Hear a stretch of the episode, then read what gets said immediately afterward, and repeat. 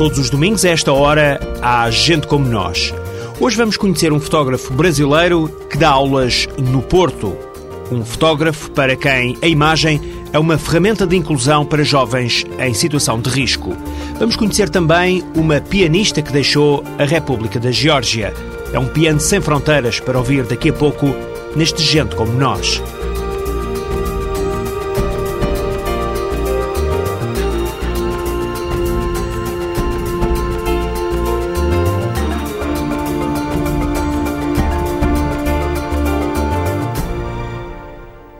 Começamos com um roteiro de saúde materno-infantil para imigrantes, iniciativa que está a decorrer até ao final do mês em Lisboa. O roteiro tem como lema por uma sociedade mais justa e saudável. A iniciativa é da Santa Casa da Misericórdia de Lisboa, juntamente com a autarquia e com o Alto Comissariado para a Imigração e Diálogo Intercultural. Em Portugal, os imigrantes ainda têm problemas no acesso à saúde. São várias as razões, desde os aspectos financeiros e legais, passando pelas capacidades individuais e práticas socioculturais. O roteiro de saúde materno-infantil é uma ação de promoção de saúde para famílias imigrantes, em particular para crianças e grávidas com ou sem situação regularizada práticas socioculturais. O roteiro de saúde materno-infantil é uma ação de promoção da saúde para famílias imigrantes, em particular para crianças e grávidas com ou sem situação regularizada. Há um vasto leque de atividades, por exemplo, foram criados quiosques de saúde nos centros comerciais do Martim Muniz com o objetivo de divulgar e sensibilizar os imigrantes sobre esta temática. Durante estes dias estão também disponíveis unidades móveis de rastreio de saúde materno-infantil na freguesia do Socorro, junto à Capela de Nossa Senhora da Saúde e também no Largo dos Anjos. A saúde é um direito fundamental para qualquer cidadão, também naturalmente para os imigrantes, independentemente da situação regularizada ou não. Neste âmbito do roteiro de saúde materno-infantil, chamo também a atenção para as ações de formação para profissionais das áreas da ação social e educação e também para auxiliares administrativos ligados à saúde em Lisboa. São formações gratuitas com atribuição de certificados no final.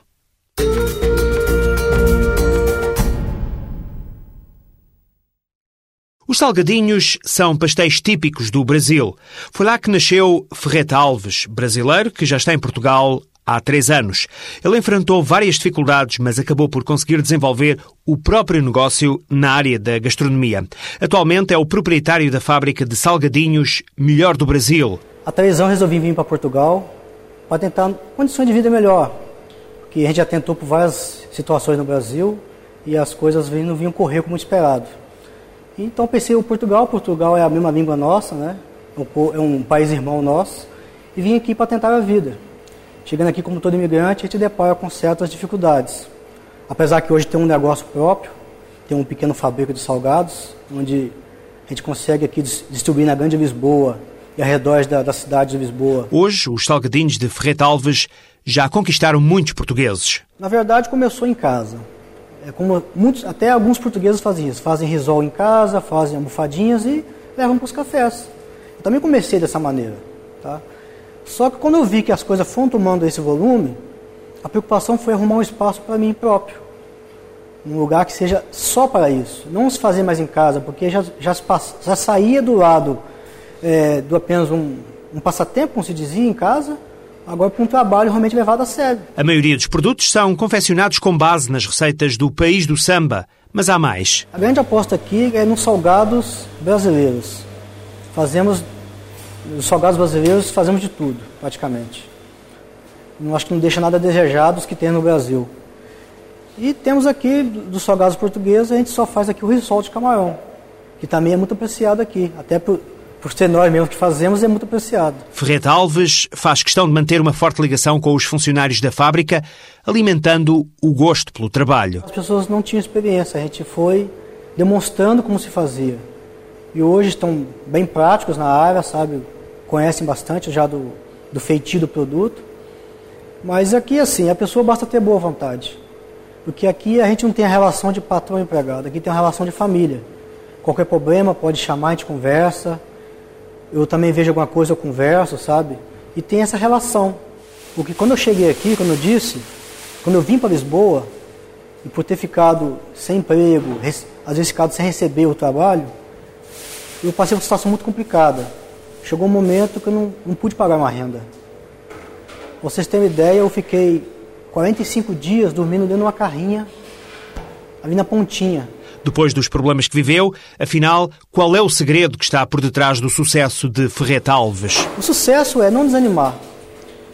E há um erro muito grande. Às vezes as pessoas pensam que alguns imigrantes vêm aqui, às vezes vêm com má intenção. Eu acho que a má intenção já vem, não é por ser imigrante. Pode ser daqui ou de qualquer nacionalidade. Quando a pessoa tem boa intenção, faz para merecer.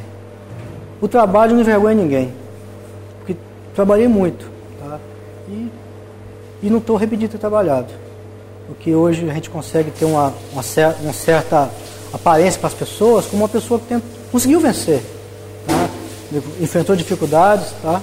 Então, é assim, a perseverança e ter, assim, confiança em si mesmo. Eu sou alguém e vou conseguir. Nunca pensar que não consegue, não vai dar. Dá para todos. Portugal é um país de oportunidades. A atitude positiva pode ditar um destino feliz no país de acolhimento. É o caso de Ferreta Alves, um imigrante exemplar que fez nascer em Lisboa a fábrica dos salgadinhos melhor do Brasil.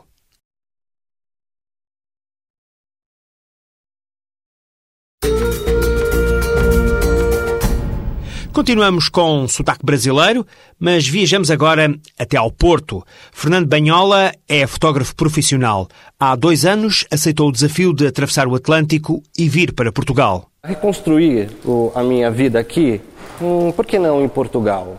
Não é? Em função da facilidade da língua, a fotografia, pelo menos a minha fotografia, que é uma fotografia que envolve pessoas, é uma fotografia, a fotografia de moda principalmente, a facilidade de ser entendido, de se fazer entender no meio de uma produção fotográfica é fundamental. Então o meu inglês ele é, não é suficiente para não, é, não era suficiente na ocasião e eu falei assim, vou para Portugal, principalmente porque eu tenho uma parte da minha família que tem sangue português. O grande sonho do meu pai era conhecer é, Portugal e não chegou a completar. Então, é, é uma mistura de vontade e oportunidade. O gosto pela fotografia começou muito cedo, no dia em que a mãe lhe ofereceu uma câmara fotográfica. A fotografia é a minha vida. Eu, desde 16 anos, que é, quando eu ganhei uma câmera da minha mãe, que era uma câmera muito antiga, assim, tal que um amigo dela tinha dado para ela, parece que ali eu fui contaminado pelo bichinho da fotografia e não me imagino fazendo outra coisa. Dei a minha vida é, é, o, é, o, meu, é a minha mola mestra, é a minha vida mesmo. Fernando é professor no Instituto Português de Fotografia do Porto e criador do projeto Olhar, um programa que usa a fotografia como ferramenta de inclusão para jovens em situação de risco. Nós percebemos com alguns testes aqui em Portugal que você chegar para uma criança que é de um bairro carenciado, com sonhos uh, que para nós são muito normais, mas para eles são impossíveis, que quando você se aproxima e fala em fotografia e pega uma criança dessa que às vezes já está começando a querer se desencaminhar ou ir para o pequeno, para o crime leve, que quando você se aproxima e você pergunta para ele, você quer aprender fotografia? Todos falam sim. Então eu pego uma câmera fica parecendo loucura da minha parte, mas eu pego uma câmera, entrego para ele e falo assim: então vamos fotografar. E tiro aquela criança do, do pensamento negativo, do ambiente negativo e faço com que ela olhe ao redor uh, as belezas. Na cidade do Porto, Fernando Banhola abraçou vários projetos. Hoje está totalmente integrado na sociedade que o recebeu. Nesse momento eu estou ensinando e também dando a minha contribuição, minha retribuição, na verdade, por ter sido tão recebido nesse país, por ter tantos amigos é, fiéis, porque o português demora para ficar amigo, mas quando fica, fica de verdade, não é? Então é uma forma de eu retribuir todo esse apoio, fazendo com que os próprios portugueses em idade jovem e os portuguesinhos tenham um pouco daquilo que eu experimentei enquanto profissional tem um pouco da minha vida. Dá, dá para eles é, formação fotográfica, dá para eles um pedaço do meu coração. Assim. São inúmeros os trabalhos que constam do portfólio do fotógrafo. Fernando não se limita a dar aulas. Eu faço revista Audi, que é uma revista da Audi mesmo alemã, só que editada no Brasil. Então eu vou, por exemplo, para Madrid ou para Barcelona, faço essa matéria, ganho meu dinheiro como fotógrafo, mantenho o meu nome né, funcionando. E uma outra coisa que eu adorei que eu descobri aqui foi foto de culinária. Eu acho a culinária assim, não é à toa que engordei um pouquinho. Eu adoro a comida daqui e eu gosto da forma tradicional como os pratos são feitos, sabe? Eu gosto. E eu sentia que ah, existia uma certa carência desse tipo de profissional. Então, são duas vertentes: o turismo né, que eu faço, que eu sou correspondente de alguns veículos é, do Brasil, e para alguns clientes aqui eu desenvolvo agora um trabalho de adequação de imagem, de assessoria de comunicação no ramo da culinária. Estou adorando. Fernando Banhola é fotógrafo há mais de 15 anos. Decidiu apostar em Portugal há dois. Diz que tomou a opção correta e para já vai ajudando a formar futuros profissionais da fotografia. La Centrul Național de Sprijin al Imigrantului puteți primi ajutor de la Serviciul de Frontieră, Siguranță Socială, Ministerul Sănătății, Ministerul Educației, Arhivă Centrală. Tot aici puteți contacta cabinetele specializate create de ASIDE cu tematica sprijin juridic, reîntregirea familiei, sprijin social, sprijinul consumatorului, a locului de trai și de muncă. Vizitați CNAIL și veți putea soluționa diverse probleme relaționate cu integrarea în Portugalia. Vorbiți cu reprezentanții socioculturali, majoritatea cărora sunt imigranți, care vă vor da cel mai adecvat răspuns. Pentru a ști mai mult, contactați linia SOS Imigrant 808 257 257 sau vizitați site-ul Asidiului www.asidi.gov.pt PT. Eufémia Reis é natural de Angola, mas Cabo Verde está bem presente nas suas origens. Tem descendência do arquipélago africano. Eufémia é pintora autodidata à procura de uma carreira. Na escola, quando criança, passava os dias a fazer desenhos nos cadernos. Hoje, quando tem tempo, pinta as mulheres africanas e mostra nos quadros a realidade deste povo. O sonho é dedicar-se inteiramente a esta arte. Fui muito pouco de estudar os meus pais andavam sempre: tens que estudar, porque é o teu futuro. O meu pai dizia: eu quero-te dar o melhor, tens que estudar. Eu estudava, mas não era o suficiente, não é? Porquê? Porque muitas vezes estava na sala de aulas a, desenhar, a pintar. Hum, e, e claro, são daquelas coisas que pronto, nascem connosco, não é? E depois, pronto, porque eu também sou um bocado persistente, não é? Às vezes vejo uma coisa difícil e digo, ah, vou pintar. E quando dou por mim, eh, pronto, vou, consigo. Pronto, talvez não, não seja logo, logo a priori aquilo que. Mas eh, vou dando jeito aqui e ali. E depois, com, com, esse, com o decorrer do tempo, comecei a tomar mais gosto pela pintura comecei a, ter uma noção diferente da pintura, porque eu pequena nunca pensei pintar uma tela. Eufémia Reis iniciou o percurso autodidata em 1994. Já pintou vários temas, mas agora regressou às origens. Dedica-se à pintura de figuras africanas. Tal como a mãe, também os filhos seguem a veia artística. Gabriel quer ser músico, Catarina quer fazer da voz instrumento. A minha mãe, ela inscreveu-me. Eu queria ir para a viola, mas a minha mãe me inscreveu-me para o violino. Ambientes artísticos, cores garridas, é este universo de Eufémia Reis que tem um sonho, um objetivo, dedicar-se em exclusivo à arte. Eu acho que se tivermos algo que uh, olhamos e, e possamos dizer através deste, deste trabalho, ajudei alguém ou este trabalho vai fazer com, com que as outras pessoas que vêm à minha casa uh, consigam ver o que se passa em África, um alerta, por exemplo, não é? E acho que era uma boa forma realmente de divulgarmos esse através da pintura, esse sofrimento. Eufémia Reis, natural de Angola com descendência cabo-verdiana, aguarda uma oportunidade.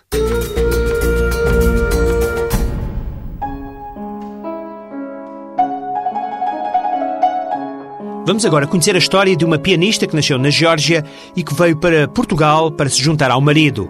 Lali Hassanak deixou o país E a primeira dificuldade em Portugal foi o português. O primeiro emprego que conseguiu foi igual ao de tantos outros imigrantes. Quando cheguei em Portugal, eu comecei a trabalhar ajudante de cozinheira. E trabalhava duas dias por semana. Depois ensinei língua. Acabei a escola da língua, três cursos e hum, encontrei trabalho. Nas tarefas do restaurante, Lali usava luvas. Um dia, alguém reparou nesse pormenor e a sorte bateu-lhe à porta.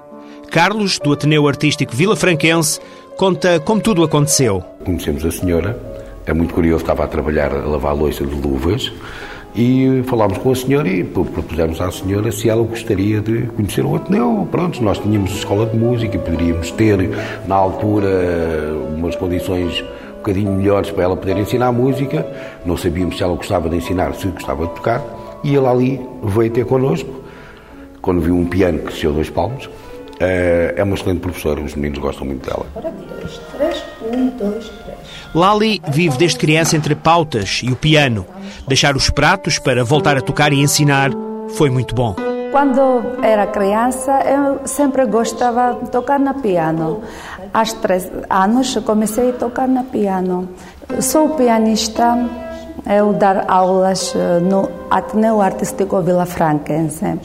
Dar aulas eh, crianças 8, às 8 até às 15 anos. Eu entendo tudo o que professora Lali me diz. Uh, Ensinou-me o Dó, o Ré, o Mi, o Fá, o Sol, o Lá e o Si. Eu vou ser uma grande pianista. Atualmente a pianista já se sente integrada, mas Lali fala com saudade da terra onde nasceu. A cultura da Geórgia é muito, muito antigo, muito. Uh, temos canções nacionais, uh, danças e tudo.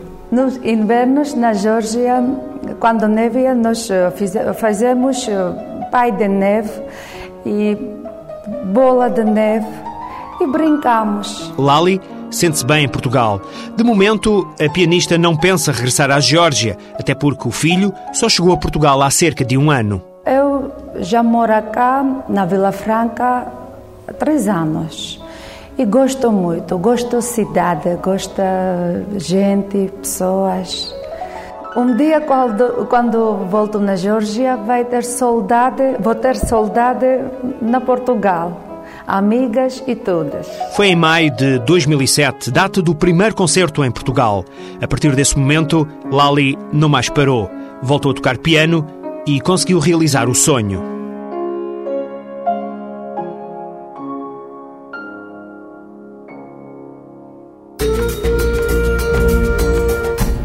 Vamos fechar o Gente Como Nós com algumas sugestões. No Porto, há uma exposição de fotografia de Ana Roque de Oliveira, Rostos de Moçambique. Esta mostra é promovida pela Associação Portugal-Moçambique e pode ser vista no Largo Duque da Ribeira, no Porto. Ainda sobre o continente africano, foi recentemente lançado o livro Fragmentos de Angola. É uma obra dos irmãos Sebastian e Thomas Roy que reúne notas pessoais e testemunhos de um país marcado por quatro décadas de guerra. Sebastian Roy viveu durante três anos em Angola, foi responsável por formar professores. Thomas é fotógrafo e juntou-se várias vezes ao irmão no âmbito de causas humanitárias. Fragmentos de Angola é distribuído pela editora Teorema. São 210 páginas que dão a conhecer Angola, não só a quem nunca a viu, mas também a quem sempre lá viveu. E agora termina mais um Gente Como Nós. Todas as semanas olhamos e conhecemos as comunidades que escolheram Portugal para viver e trabalhar. Gente como nós.